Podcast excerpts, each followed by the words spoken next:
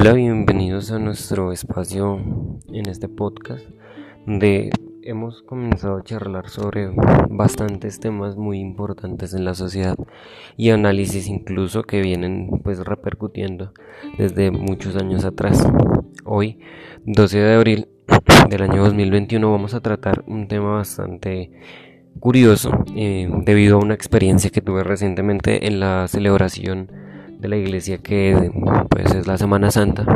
Entonces en esta semana pues la comunidad de los hermanos de la Salle en la que estoy formándome eh, nos permitió ir a mis hermanos y a mí a misión donde pues, tuvimos un encuentro bastante significativo con las personas de veredas de zonas un poco vulnerables en algunos sentidos de desarrollo pues un desarrollo sostenible, claro, pero asimismo pues tenían sus dificultades debido a que es una zona campesina.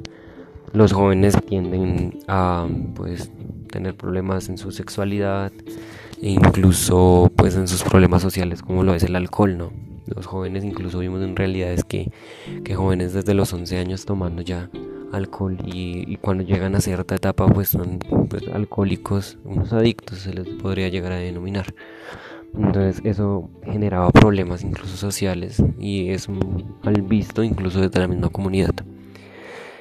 Primeramente me gustaría compartirles mi primera impresión sobre la familia que nos acogió, ya que cuando nos recibieron pues era una familia muy humilde, una señora pues de una edad avanzada que le gustaba y siempre trabajó casi gran parte de su vida en tejer ruanas, le gusta tejer y se dedica a ello, entonces por eso la señora tiende como a estar en ese entorno del hogar y más pues su su entorno es muy conservador, ¿no? Porque en un principio pues la mujer como que siempre se dedicó al hogar y el hombre al trabajo, entonces acá vemos como ese, ese reflejo católico también incluso en, el nivel de la iglesia.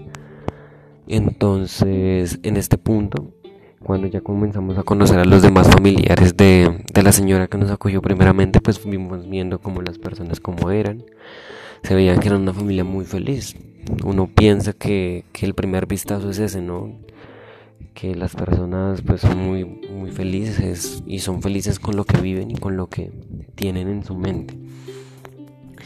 Debido a ello pues siempre mantuvimos una relación muy amena en el momento de comunicarnos, de hablar de las diferentes cosas de, de incluso nuestra vida religiosa con mis hermanos, ya que les generaban dudas y, la gente se veía muy impactada y nos preguntaba como, pero ¿por qué se hacen este tipo de cosas en la iglesia? ¿Por qué se tiene que decir esto? ¿Por qué las manos se ponen así?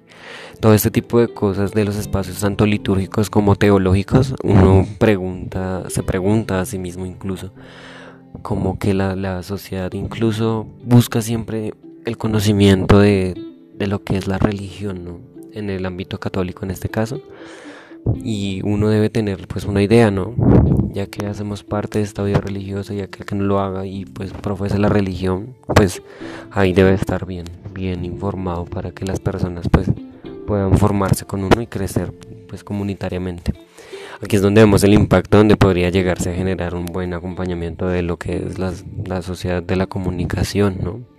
Ya que pues bueno, la zona era bastante pues humilde y tenían pues sus sus cosas, tanto incluso había casas donde era un lujo tener internet, ya eso es un lujo. Y vemos que eso, ahí es donde las personas comienzan a como a, a dejar de lado pues esa ignorancia y comienzan a consumirse en las redes sociales. Entonces ahí va mi punto de lo que pues es el tema, el tema más impactante, ya que muchas de las familias donde estuvimos haciendo visitas, y demás, pues como que siempre eran muy pocas las casas donde había internet, pero eran demasiado pocas.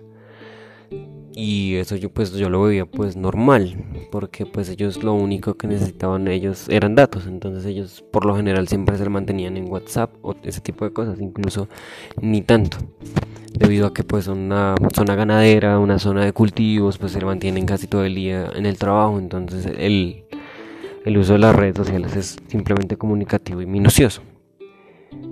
Em, debido a esto, pues en mi casa, en la casa en la que me hospedaba, eh, había una chica que era joven, tenía 14 años y ella tenía problemas de, de, racismo debido a que ella pues es hija de pues un, un, señor que murió ya hace unos años y él pues era de color y su mamá fue era, blanca entonces era una, una relación interracial algo muy normal en la sociedad para, para muchos pero pues es algo extraño en esta zona pues debido a su, a su creencia rural y demás a su cultura, pues es muy extraño ver a una persona de, de esos rasgos, como morena.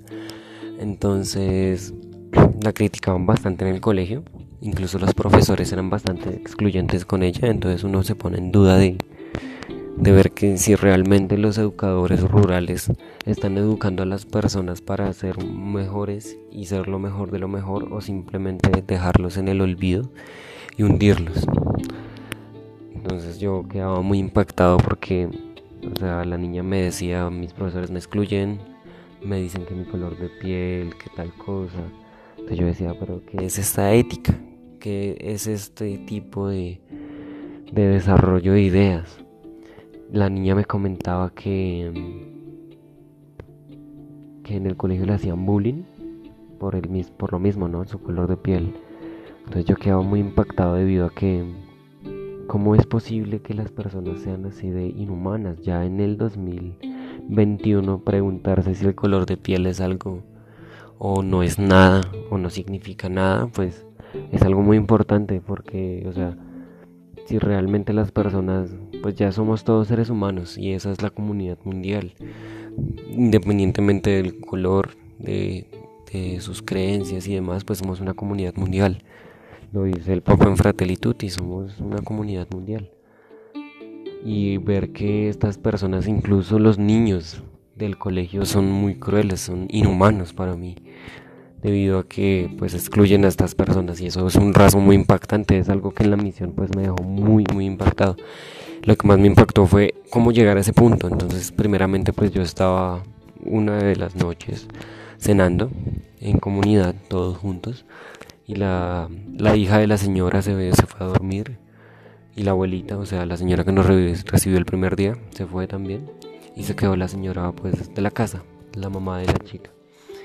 Y me dijo, ¿le puedo pedir un favor? Entonces, pues yo con mucho gusto, evidentemente, pues por mí no había ningún problema. Y me mencionaba que, que la hija publicaba en redes sociales que quería suicidarse, que la vida ya no tenía sentido, que qué chévere se sentiría morirse. Entonces todo ese tipo de cosas yo quedé muy impactado después cuando vi todo eso, pues a uno lo impacta aún más, como el, uso de las redes sociales está muy levemente vulnerado y, ve que no, no funciona, ¿no? Entonces ver esto como que las personas de del entorno rural buscan el, auxilio, ¿no? Porque yo veía más, más que quejarse en las redes sociales, más que, más que expresar lo que sentían, yo veía un, índice de auxilio de la muchacha. Porque ella lo gritaba, o sea, literal lo hacía gritos en las redes sociales. Decía, no, quiero morirme, ya la vida no tiene sentido, no hay nadie en quien me ayude, todo ese tipo de cosas. Entonces uno queda bastante impactado. Eh, esa misma noche yo tuve la oportunidad de encontrarme con ella en la sala y le pregunté cómo se sentía. Entonces ella decía que se sentía triste, todo lo que ya vi de ella. Yo dije, es muy, muy importante pues involucrarme acá y poder acompañarla en lo mínimo. Entonces yo le pregunté a ella si había la posibilidad de que me mostrara dibujos o cosas escritos que ella hiciese para ver cómo se sentía, hacer un análisis, ¿no? Entonces cuando me pasó un cuaderno, me pasó un cuaderno de 100 hojas lleno de, de frases suicidas y de comentarios suicidas. Y mm, previo, o sea, yo quedé bastante impactado y no sabía cómo, cómo del todo ayudarla. Entonces yo, pues en, en, mi, en mi ámbito religioso y pues de acompañamiento pastoral y demás, yo busqué como hablarle a ella, entonces yo le preguntaba si realmente veía solución en lo que escribía. Entonces, seguidamente le pregunté si alguna vez había tenido el pensamiento de suicidarse. Entonces ella me dijo que sí, que ya lo había intentado, pero nunca lo había logrado. Entonces yo ahí quedé muy impactado, le comenté a la mamá como ven, pues obviamente yo siempre me mantuve en el secreto de, de la confesión, o sea, no tanto como un padre, sino como ese, ese momento de que alguien te cuenta a ti porque confía en ti y quiere que solo lo sepas tú, pero igualmente tú sabes que debes hablarlo con los demás, preguntar, ayudar, buscar ayuda por esa persona, buscar a alguien mejor que, sí, más capacitado que uno. Entonces yo le dije a la mamá y le dije, deberías buscar un psicólogo, tu hija te, se siente mal, hay cosas raciales que usted lo ve normal porque es su zona de origen, pero para ella es bastante difícil. Entonces ver ese entorno la va a afectar bastante. Entonces la mamá se puso a llorar súper desconsolada que como iba a hacer que su hija sintiera todo ese tipo de cosas. El día que nos retiramos de la misión, la chica me dio tres hojas pues de lo que me había escrito porque yo le pedí que me escribiera algo de cómo se sentía entre esos escritos pues los tengo almacenados entonces me decía que que la vida no tenía sentido, pero el haber estado ahí acompañándola le había dado como un nuevo espacio para preguntarse si realmente su vida valía la pena o, había que encontrarle un sentido a esa vida. Entonces, eh, la mamá eh, me sigue escribiendo por WhatsApp y pues con su hija hablamos y, intento acompañarlas en algunos espacios y así de charla, poder hablarle porque ella dice que no puede hablar con nadie por ello sube cosas a las redes sociales. Entonces yo a través de esas mismas redes sociales como que busco que ella se informe, que se mantenga atenta a las cosas, que piense que puede cambiar su manera de pensar, que puede hacer diferentes cosas para llegar a ser lo mejor de lo mejor como lo espera su madre, pero aún sigue viendo sus pensamientos. Entonces es un proceso bastante extenso que necesita de, de ayuda. Y eso es lo que me impactó de la misión, lo que más impactante Obviamente hubieron muchos aspectos diferentes, ¿no? Porque no solo acompañé esa realidad. Habían realidades de posibles violaciones, cosas por ese estilo que uno denota. Y, y pues son cosas muy mínimas, uno entre 500 casos. Pero igual uno puede ver este tipo de cosas en las zonas rurales y hay que saber cómo tratarlas. Bien, pues esto ha sido todo por nuestro espacio de podcast. Espero nos podamos encontrar en otro entorno tratando un tema bastante importante. Y debido a ello, pues vamos a ir viendo el proceso, ¿no?